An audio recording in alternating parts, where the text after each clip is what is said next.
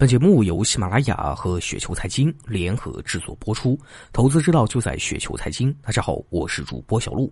那今天为大家分享的这篇稿件的名字叫做《中国股市和美国股市的主要区别》，来自于五志坚。如果我们比较中美股市指数，就会发现 A 股指数的波动率远远高于美股指数，前者大约是后者的两倍左右。波动率更高，究竟是什么意思呢？那说白了，就是股市在短时间内大起大落。因此很难让人对股票究竟应该值什么价格做出理性判断。比如说，二零零七年、零八年左右，上证指数呢在两年左右从两千多点涨到六千点左右，然后呢又跌回到三千点。二零一五年，短短一年内，股市从两千多点涨到五千点，又暴跌至三千点以下。A 股的这种过山车行情是它有别于美股的重要特点之一。一些网民把中国股市归结为牛短熊长，而把美国股市归结为慢牛行情。从 K 线图表面上来看呢，这种描述啊是有一定的道理的，但是可能会很少有人想过现象背后的原因，它到底为什么会这样？要把这个问题来讲清楚呢，我们可以从股市中股民的心理角度来解读。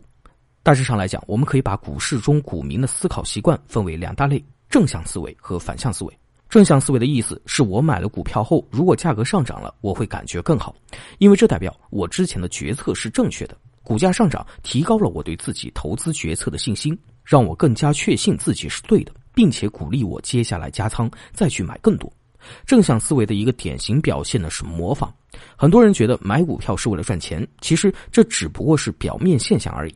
中国有两亿的散户股民，除了一小撮知道自己在干什么的投资者。绝大部分的股民只是在模仿而已。那这里的模仿是什么意思呢？就是说炒股是一种社会行为，我们去炒股主要就是因为别人也在炒，而不是自己对股票有多少研究或者能够从股市中赚多少钱。别人做我们也做，就这么简单。我们不妨想象一下，单位里面抬头不见低头见的同事，或者相识多年的同学好友，告诉你他在茅台上赚了二十万，你有什么反应呢？是不是心里面痒痒的，也想去买一点？模仿是人作为一种社会性动物的生存本能，模仿别人炒股和模仿别人结婚生子、买房买车、送孩子出国读书等等，背后呢是有相似的逻辑的，那就是大部分人做的一定是对的，跟着众人走不会有大错。正向思维在一个充满信息不对称的市场中是一种短平快的生存手段。大部分散户股民让他去对一家上市公司做系统的尽职调查，显然是有些勉为其难。无论是专业知识、数据信息或者专注力，散户都很难对任何一家上市公司做出详尽的投资调查。因此，对他们来说，生存的次优选择只能是见风使舵。看到很多人在谈论哪只股票价格在快速的上涨，那我也跟进买一点。如果大家都去抛售啊，价格下跌，那我也赶紧出来，赶在别人买进前买，别人抛售前卖，赚的就是中间那一段。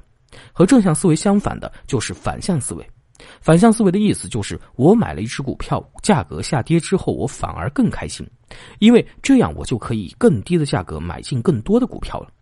巴菲特说过，年轻人如果遇到股灾是好事情，因为发生股灾的时候，年轻人本来就没有多少钱在这个股市里面。